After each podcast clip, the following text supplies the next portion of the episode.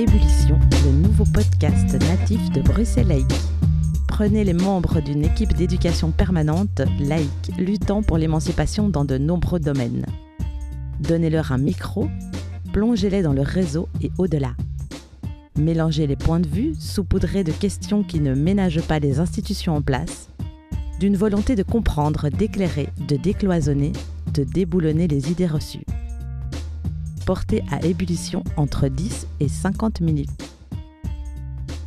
Au menu pour cette première saison, un duo féministe dans les gamelles de la justice, le télétravail des fourneaux associatifs et une recette de barbecue syndical à plusieurs mains. Bienvenue dans le nouveau troquet de Bruxelles laïque.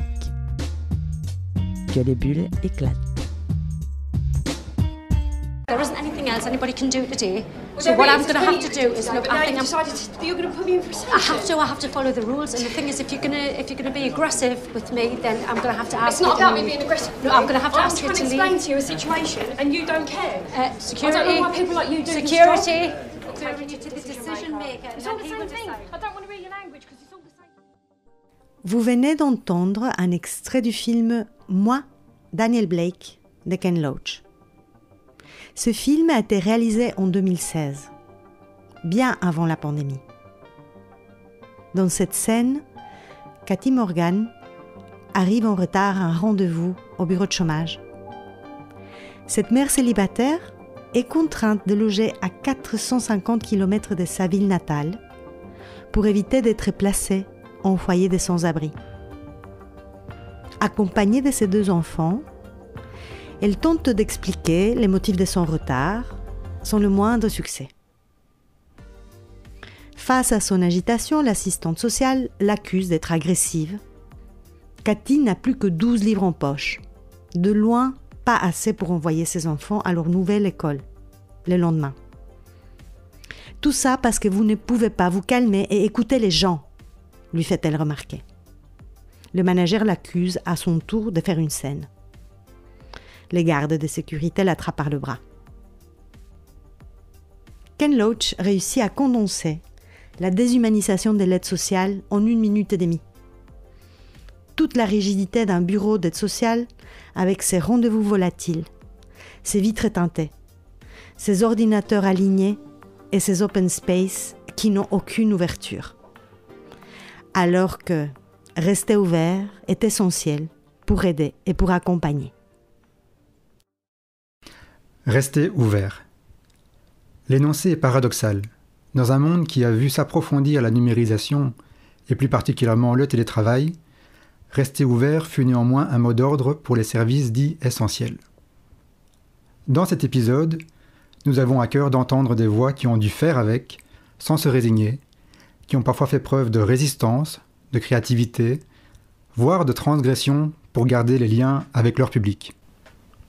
Nous sommes restés ouverts. Ça, c'était notre première réponse à la crise sanitaire euh, et à la précarité de notre public. On, est financé par la COCOF à ce sujet et la COCOF a demandé aux services comme le nôtre de rester ouverts. Societa Ngo, directrice du CIRE, coordination et initiative pour réfugiés et étrangers. Euh, ne serait-ce que parce que les situations les plus dramatiques devaient continuer à pouvoir trouver un interlocuteur. Mais euh, donc, passé les premiers jours au moment du début de la crise sanitaire où on a tout mené par téléphone, euh, on a très rapidement changé un local et organisé des box d'entretien pour pouvoir continuer de recevoir notre public et avoir des échanges oraux, mais les box sont euh, outillés, aménagés avec euh, un- une vitre, un passe-document, du gel, des masques, etc. On a dû fixer des rendez-vous aussi, comme les instructions nous l'imposaient, et ça, ça a réduit drastiquement le public qui se présente à nos permanences. Je pense qu'on a au tout début arrêté euh, les visites, mais ça a été vraiment très très bref. Très vite, l'équipe était consciente de l'importance de maintenir le terrain. Enfin, c'est l'essence même de notre travail. C'est pas possible de faire notre travail autrement. Alexandra Trips, psychologue au sein de l'équipe Housing First du SMES, santé mentale et exclusion sociale. Euh, Il y a eu quand même aussi une réflexion par rapport à certains travailleurs qui avaient eux-mêmes des problèmes de santé, euh, qui, voilà, qui devaient être écartés pour être protégés. Euh, Mais pour le reste, l'équipe a quand même mis vraiment sa vie privée, sa vie personnelle et sa propre santé entre parenthèses pour rester disponible sur le terrain euh, dès le début. L'équipe dans cette période-là, comme c'est tous les moments collectifs qui ont été euh, euh, finalement qui sont passés en, télétravail, s'est retrouvé finalement fort isolé et le, le, faire équipe, le faire ensemble est devenu très compliqué et a des impacts encore, je, je, trouve maintenant à long terme, même si on a repris les moments euh, de réunion euh, ensemble. On avait l'obligation en tant que service de première ligne, COCOM, COCOF, on avait l'obligation de continuer à rester accessible pour notre public et c'est une très bonne chose. Laurent Van Orebeek, travailleur social à Alias. ASBL d'accompagnement psychomédico-social pour les hommes et les personnes trans concernées par la prostitution et le travail du sexe à Bruxelles. Euh, je pense que ça nous a aussi aidé. On se serait, je pense, tout à fait coupé euh, des personnes pour qui on est là, au fait, si, on s'était juste euh, retranché derrière notre télétravail. Euh, ça nous a aidé quand même aussi, je pense, de pouvoir continuer.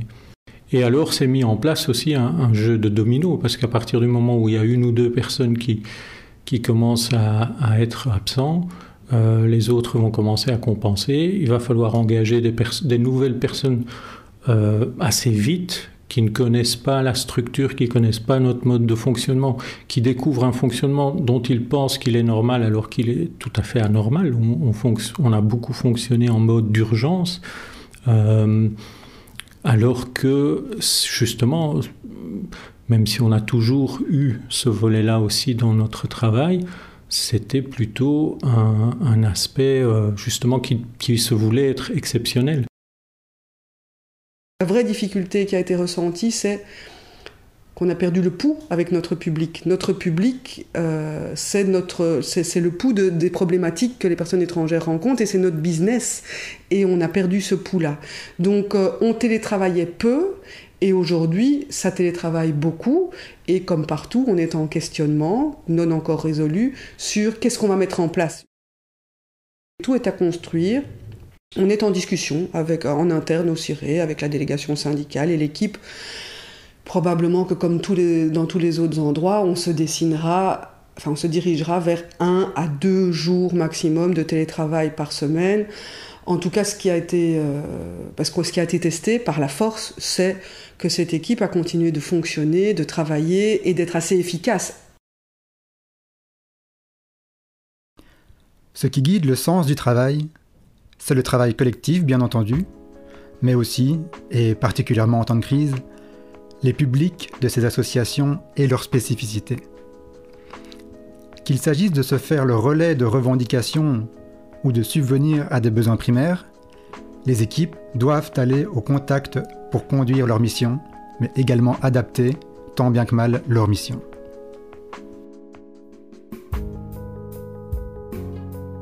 Beaucoup de gens nous ont contactés via WhatsApp, qui était euh, oui, un, système qu'on utilisait occasionnellement, mais euh, pas plus que ça. Et là, on, en fait, beaucoup de, de suivi individuel ont pris une dimension purement virtuelle. Donc on n'a plus les contacts avec les gens et les demandes continuaient à arriver. Euh, et on les traitait par message interposé.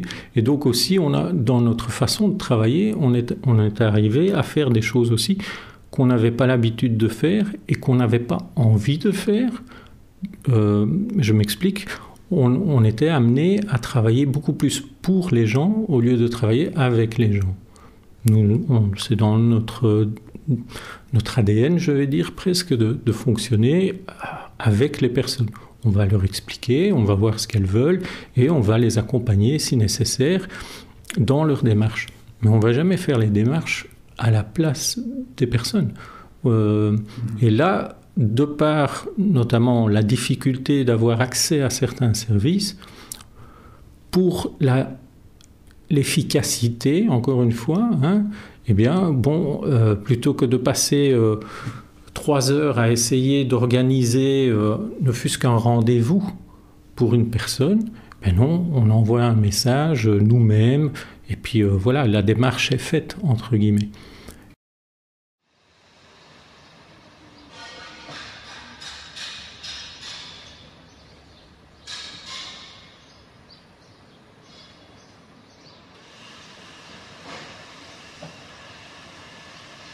Ça a aussi, euh, je trouve, redirigé notre travail parfois sur, euh, sur des questions euh, de besoins primaires. En fait, là où on espérait peut-être travailler d'autres choses, on revient à des besoins de base comme l'accès au traitement, l'accès à l'alimentation, l'accès à un revenu. Parce que tous ces droits-là sont encore plus difficiles d'accès qu'avant. On a un collègue qui, avec son vélo cargo, s'est chargé pendant quelques semaines d'aller euh, amener des colis alimentaires au domicile des, des locataires. C'était pas quelque chose qui, faisait partie de nos pratiques, ou alors c'était très ponctuel, parce qu'on essayait toujours de relayer vers le réseau, et finalement que ça ne passe pas par nous.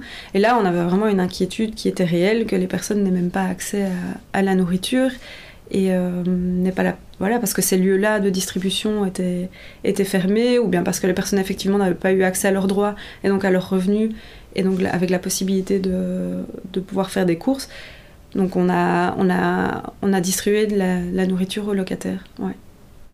On a vraiment vu le basculement ça a duré une dizaine de jours pas plus donc les gens avaient de quoi vivre pendant dix jours. Et puis après, il n'y avait plus rien. Il n'y avait plus de quoi payer le loyer, il n'y avait plus de quoi payer euh, de l'alimentation, il n'y avait plus de quoi payer euh, euh, des médicaments essentiels, etc. Donc, on a, dû euh, se substituer à des services qui n'étaient plus là ou qui étaient euh, absents en tous les cas en première ligne.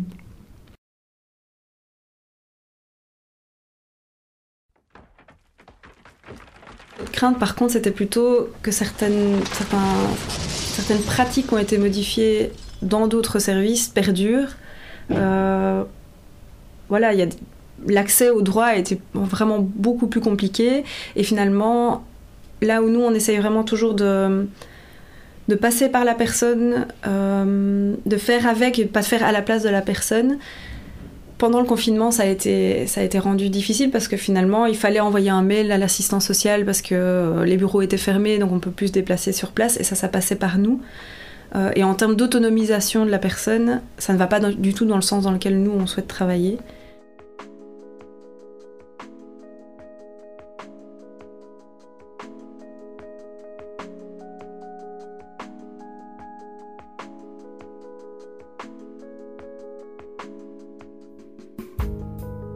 Mais il faut savoir, au-delà du numérique, que les professeurs de l'école sont aussi passés par la case on va faire des promenades avec nos élèves par petits groupes pour pouvoir se voir et se parler. Euh, ça a été, cette adaptation a été perpétuelle à travers toutes les activités avec no notre public. Donc on a pas mal de groupes qui sont constitués. Il y a des groupes pour de l'intégration, des modules de citoyenneté. De la même manière, les cours, tout d'un coup, sont passés euh, en vidéoconférence, puis sont redevenus euh, semi-présentiels, euh, et ben, le public a dû s'adapter beaucoup et s'est beaucoup adapté. Euh, on a vu malgré tout ben, certaines personnes décliner les propositions qu'on faisait parce que avec de trop grandes difficultés, mais on a vu à travers un de nos services euh, par contre, un nouveau public apparaître, le public plus aguerri et plus outillé. Et c'est pas très étonnant, c'est notre service qui aide dans le cadre des euh, diplômes pour les mises à l'emploi et les, recherches d'emploi. C'est un public forcément qui est un petit peu moins dans la précarité et donc plus aguerri. Et là, les activités n'ont pas du tout diminué, que du contraire. Donc on a vu cela, mais on a vu aussi par exemple à, à notre école de français des personnes nous dire Tant que c'est à distance, c'est bon, mais le jour où ça se refait en présent, je ne pourrai plus continuer. Donc ça a été minoritaire, ce genre de cas, mais certaines femmes, par exemple, pour ne pas les nommer, qui avaient des enfants à la maison ou une personne sous leur garde, pouvaient se permettre de suivre des cours à distance, mais ne pouvaient pas se déplacer. Et donc, euh, ben, au moment où on a repris les cours en présentiel, on a perdu ce public-là.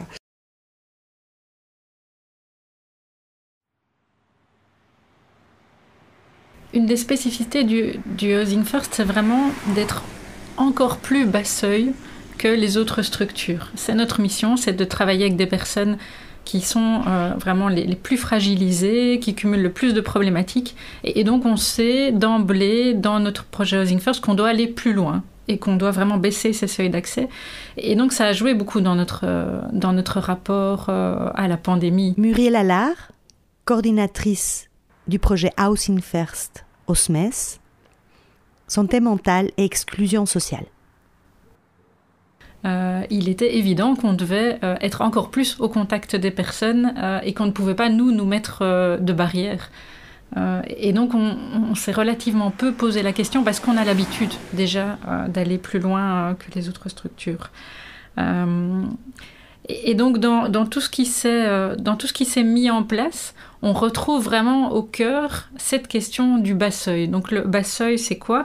Ça, se manifeste par euh, plusieurs manières de travailler qui sont connues depuis euh, des dizaines d'années dans euh, les secteurs du social et de la santé et qui sont en premier lieu aller vers les personnes plutôt qu'attendre qu'elles viennent vers les services, faire preuve de flexibilité dans ses horaires, dans les modes de contact, accepter les personnes dans l'état dans lequel elles sont et avoir des permanences, des horaires les plus larges possibles pour justement que les personnes qui ont des, difficultés à, être à l'heure, être dans un rythme, puissent y accéder. Et donc tout ça, c'est connu depuis longtemps et tout ça a été mis à mal. Tout ça a été supprimé, tout ça a été remplacé par l'exact contraire, la nécessité pour les personnes d'aller vers les structures, euh, de prendre un rendez-vous, d'utiliser des technologies euh, et d'utiliser vraiment des, codes de communication stricts. et donc voilà, c'était évident que ça n'allait pas marcher.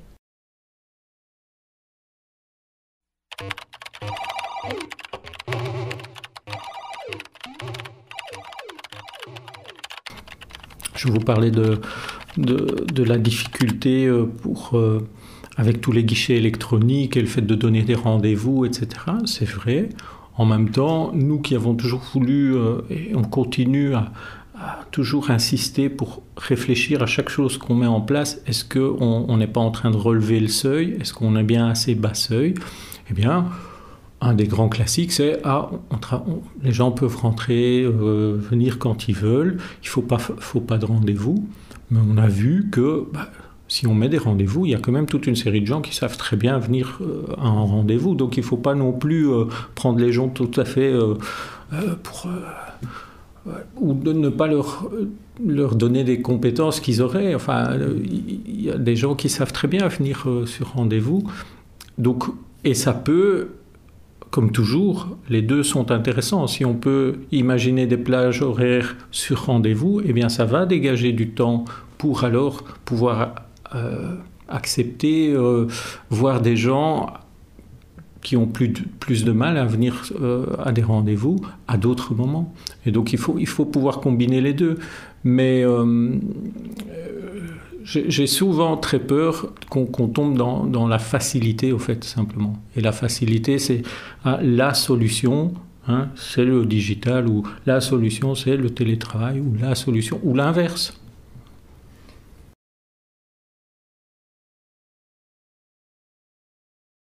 Ça a été intéressant quand même de découvrir qu'avec certaines personnes, euh, c'était possible de faire des entretiens téléphoniques. Euh, plus long, où c'était pas juste comme c'était le cas avant pour rappeler le rendez-vous, pour rappeler euh, qu'il fallait se mettre en route ou se préparer, euh, ou pour vérifier que la personne était toujours d'accord de, se voir. ça, c'était un élément intéressant. Et c'est vrai que dans certaines périodes, peut-être plus de rush, on se dit, ben voilà, cette personne-là, on peut peut-être switcher la visite à domicile pour, pour la remplacer par l'entretien téléphonique, mais franchement, c'est très très rare.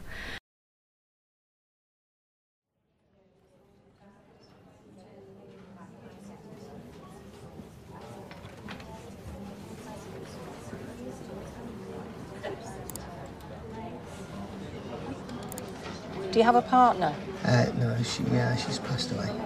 I'm really sorry to hear that. Thank you. Do you have any dependent children aged under 20 living with you? No, I don't. It's really important we get this filled in because we need to get the process started. Yeah. Excuse me, Anne. Can I have a word, please? Could you just give me 30 seconds, please? We're just well, getting actually, can I have a word now in my office? Thank you. Jesus, I'm getting into trouble now. I'm really sorry. It's me that should be sorry. You just carry on, you're doing good. Retour au bureau de chômage avec Daniel Blake. Depuis la salle d'attente, il fait signe à une assistante sociale qui, incrédule, se demande ce qu'il lui veut. Il a besoin de remplir un formulaire sur Internet. L'assistante sociale, depuis son cubicule, jette un coup d'œil aux alentours. C'est bon, pas de manager dans le parage. Elle fait signe à Daniel de le rejoindre près des ordinateurs à disposition des bénéficiaires. Au plan suivant, ils sont côte à côte face à l'écran. L'assistante sociale pose des questions à Daniel et remplit son formulaire. Avez-vous une partenaire? Elle demande. Non, elle est décédée, répond Daniel Blake. Oh, mes sincères condoléances, lui dit Lice, en le regardant brièvement, mais pleine de sympathie. Pas de chance, la managère les repère. Excuse-moi Anne, je peux te parler s'il te plaît? Et c'est ainsi que Daniel se retrouve, tout seul devant son ordinateur, à essayer de remplir un formulaire de demande d'aide. Il semble être à la fin du processus. Lors de la soumission du formulaire, un message d'erreur s'affiche. Daniel Blake, dépité, s'exclame Je n'y crois pas. Il a récemment été victime d'une crise cardiaque et ne peut pas travailler. Il dépend de ce formulaire informatisé pour avoir accès au chômage. À 59 ans, il n'a jamais eu affaire à un ordinateur. Il n'a jamais eu affaire aux services sociaux non plus. Avant de les quitter, pour aller rejoindre sa manager pour une réprimande à cause de sa sollicitude envers Daniel, Anne, l'assistante sociale, lui dit C'est moi qui devrais être désolée. Elle est pleine de bonne volonté. En dépit de la déshumanisation incarnée par les formulaires informatiques, en dépit de la rigidité de sa fonction, réduite à la gestion de rendez-vous, malgré l'interdiction formelle d'aider quelqu'un qui ne s'en sort pas avec l'ordinateur, elle restaure, en deux phrases et trois gestes, toute la dignité perdue de son bénéficiaire. Anne, l'assistante sociale de Daniel Blake, ne peut aider sans transgresser ses cadres, désormais atrophiés de sa fonction.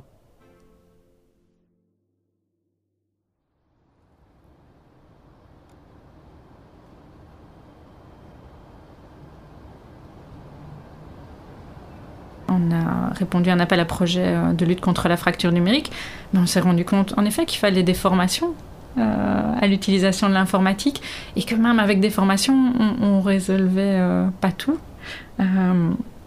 Et, et, donc on voit que malgré cette idée que ah mais c'est facile, il suffit d'équiper les personnes, en fait c'est totalement faux. Je pense qu'il doit y avoir maximum 10% des personnes qu'on accompagne qui ont été un peu mieux équipées qui ont pu utiliser cette technologie pour euh, accéder un peu plus à, leurs droits, mais ça reste, euh, ça reste très très minime. Donc on voit bien qu'on peut pas, on ne peut pas remplacer euh, le contact direct pour toute une série de, personnes.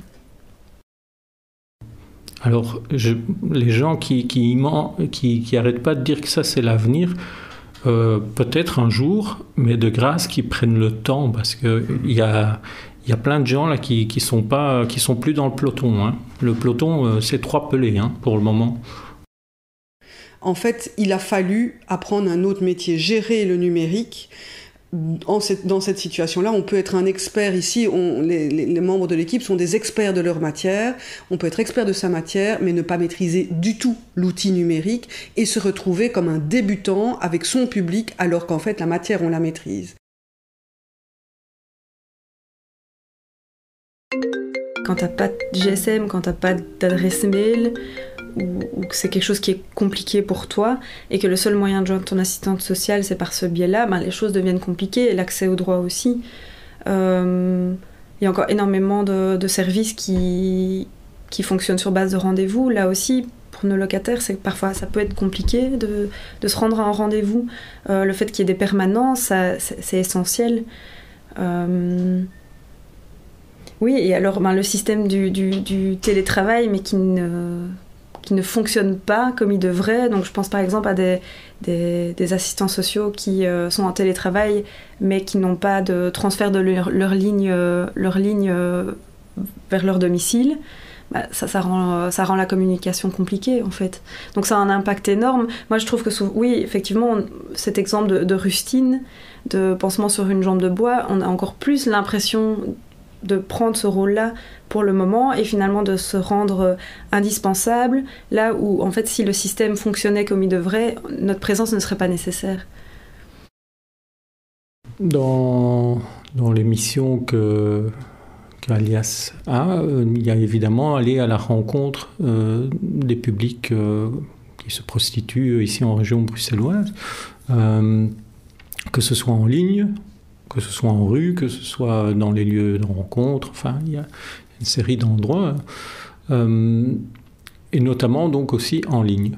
Euh, à l'origine, euh, quand Alias a été créé, c'est aussi parce que il n'existait plus de service spécifique pour, pour ce public cible. Et la raison pour cela était qu'on avait euh, supprimé le service qui existait avant, qui s'occupait de ce, public, en, supposant qu'il allait disparaître, qu'il allait disparaître de l'espace public, parce que l'évolution, bah, c'était, euh, c'était le digital, c'était être en ligne, euh, toute la prostitution, tout le travail du sexe, à l'avenir, tout ça, ça allait être en ligne, donc plus besoin de travailleurs de rue, plus besoin de... Évidemment, euh, voilà, on est, on est entre-temps 10, euh, 15 ans plus tard. Euh, tout cela ne s'est pas réalisé. il y a toujours de la prostitution en rue et il y a toujours des travailleurs du sexe en ligne. alors, Évidemment, les phénomènes se sont amplifiés euh, en ligne, ça c'est certain, et donc on fait nous aussi, en plus ou à côté du travail de rue euh, dans l'espace public, on fait aussi du travail de rue euh, virtuel sur Internet.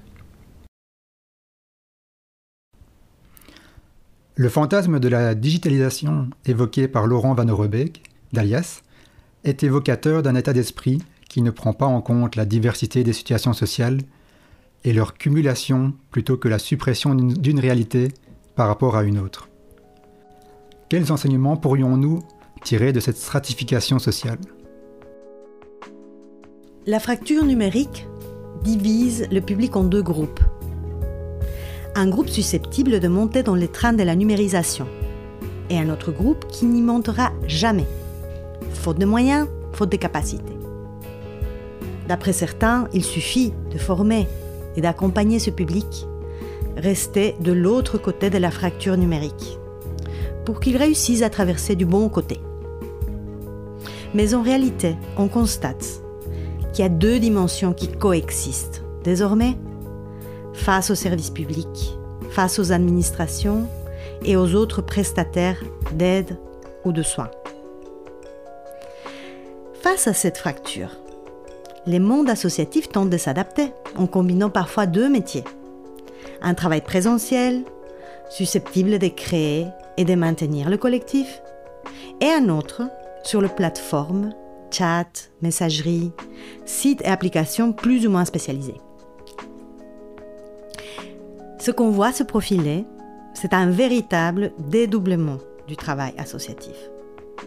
Les conditions de ce dédoublement sont à imaginer évidemment sur base de l'expérience intensive du basculement au tout numérique que la pandémie a provoqué.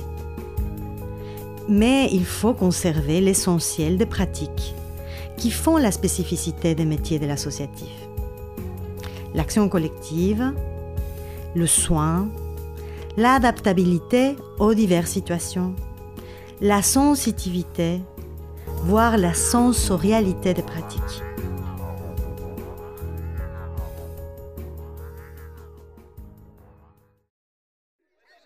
Oui.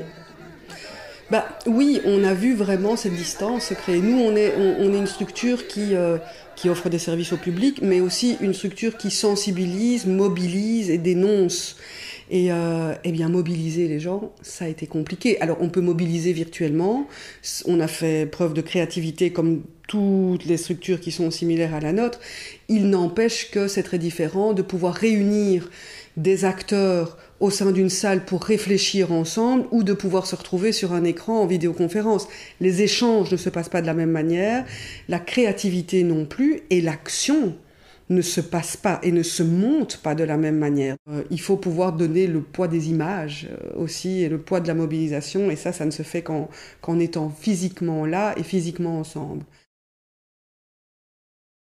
Oui, donc comment est-ce qu'on a, on a fait preuve de créativité? Ben, On a trouver des solutions en fait pour rentrer en communication avec les personnes. On travaille avec des personnes qui n'ont pas nécessairement accès euh, à la technologie, qui n'ont pas nécessairement de GSM. Donc c'était compliqué pour ces personnes-là d'avoir euh, de passer un petit coup de fil euh, ou d'envoyer un, SMS. Ben, c'était quand même se déplacer sur place, peut-être pas rentrer au domicile. quand c'était des personnes au rez-de-chaussée, ben voilà, parler à travers la fenêtre ou bien leur proposer d'aller faire un tour dehors. c'était déposer des mots dans, la boîte aux lettres pour, pour quand même garder le lien. Oui, c'est aussi passer, des coups de fil pour ceux pour qui c'était possible, mais si je me rappelle bien, c'était ils n'étaient pas tellement nombreux que ça. Et donc finalement, ce que l'équipe a réfléchi et pensé, c'était de trouver des solutions pour leur donner accès à la technologie et accès à des GSM. Euh, donc là, le SMES a, a trouvé un moyen de, leur donner accès à des cartes SIM. Euh, et ça a permis en fait de garder le lien de cette façon-là et aussi que les personnes ne se trouvent pas complètement isolées parce que notre inquiétude aussi c'était que certaines personnes aient les symptômes du Covid. Et donc on, était tout le temps dans une analyse et dans une recherche d'équilibre de comment est-ce qu'on peut nous rester quand même en contact et travailler avec ces personnes parce qu'elles ont absolument besoin d'être accompagnées dans ces moments-là et en même temps, ben voilà, qu'est-ce qu'on peut quand même malgré tout mettre en place comme mesure de protection des travailleurs, en sachant qu'on ne sera pas euh, dans le respect total euh, des mesures.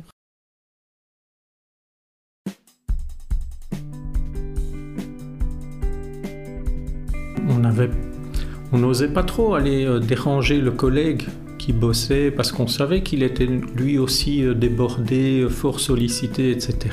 Et donc chacun travaille dans sa petite case. C'était vrai pour l'équipe, mais c'était vrai aussi pour les, contacts qu'on pouvait avoir avec les bénéficiaires. C'est-à-dire que on était toujours dans, de l'individuel, on était toujours dans du face-à-face, à, travers euh, éventuellement une, caméra, hein, mais, en, tous les cas, euh, toutes les activités communautaires et toute la participation, qui était quand même un aspect important qui avait vraiment bien fonctionné l'année juste avant le Covid, tout ça, ça s'est écrasé et on n'a pas trouvé euh, les façons de, relancer ces activités-là, alors que clairement les demandes étaient d'autant plus fortes des gens de est-ce qu'on ne peut pas faire une fois quelque chose ensemble? Est-ce qu'on ne peut pas refaire un repas? Est-ce qu'on ne peut pas aller ensemble au cinéma? Est-ce qu'on ne peut pas aller? Et c'était toujours non, parce que ah ben, on va attendre les nouvelles euh, décisions. Et, donc tout cet aspect collectif a manqué, bien entendu aux bénéficiaires, mais a manqué aussi à l'équipe. On a réalisé euh, quand même rapidement que euh, ben, on devait aller voir les personnes, même dans la première partie du confinement pendant laquelle on n'avait pas de masque. Euh, parce que les personnes étaient en risque clairement de, décès du Covid. On est des personnes qui ont tous les facteurs de risque qu'on citait, qu'on entendait tous les jours à la télé. Et donc on disait, ok, à un moment, euh, on n'a pas de masque, mais on, doit pouvoir être en contact avec elles, parce que ces personnes sont peut-être euh, vraiment en, grande souffrance.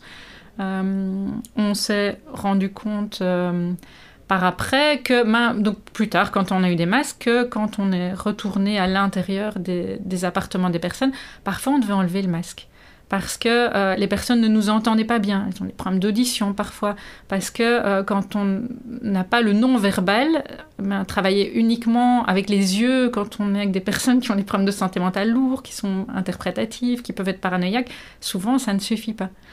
Euh, parce qu'il y avait des personnes qui ne comprenaient pas pourquoi on gardait le masque, qui, qui percevaient ça comme une méfiance vis-à-vis d'elles. Et donc on a été amené en permanence à prendre des risques.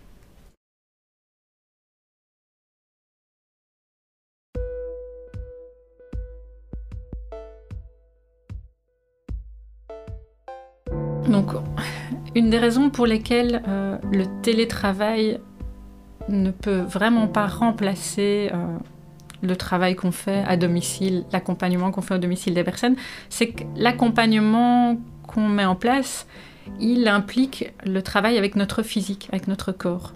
Donc on ressent des tensions, on travaille avec notre interprétation euh, physique, on travaille avec nos émotions, euh, on travaille dans des odeurs, on travaille dans du bruit. Euh, et, donc il y, a toute une, charge physique et émotionnelle qui, qui est complètement corollaire de notre travail d'accompagnement sur le terrain. Et donc, de facto, pour se remettre, pour débriefer, pour interpréter euh, ce qui s'est passé dans une visite, on a besoin aussi d'en passer par le corps. On a besoin de, rire avec nos collègues, on, a besoin de ce non-verbal, on a besoin de ce passage par le corps aussi vraiment pour, diminuer les tensions, pour échanger, pour analyser ce qui s'est passé. Et donc ça, ça n'aurait pas de sens d'imaginer qu'on est dans un travail qui implique notre corps à 100% pendant toute une journée, mais qu'un appel téléphonique ou une réunion en visio va pouvoir euh, décharger tout ce qui s'est passé.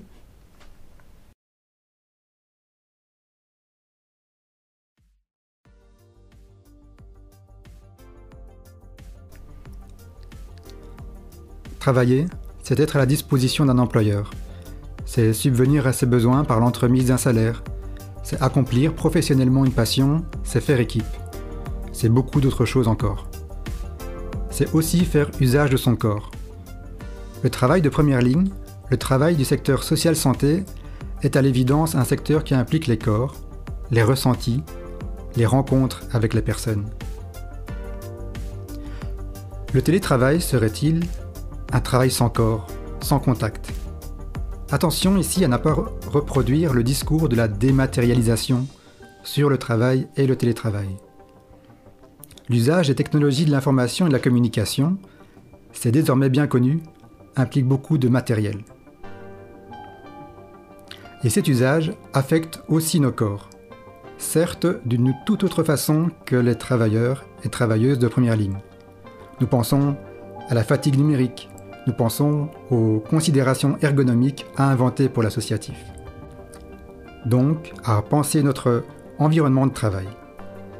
Cela nous oblige à approfondir les contacts et la rencontre avec nos publics, via les réseaux numériques et les rencontres sur le terrain. C'était le deuxième épisode de À distance de l'essentiel, une série du podcast Ébullition de Bruxelles Laïque. Merci de nous avoir écoutés. Le prochain et dernier épisode est ce qui sera les revendications spécifiques au secteur associatif d'une transformation numérique compatible avec son histoire, sa réalité et ses objectifs. D'ici là, portez-vous bien.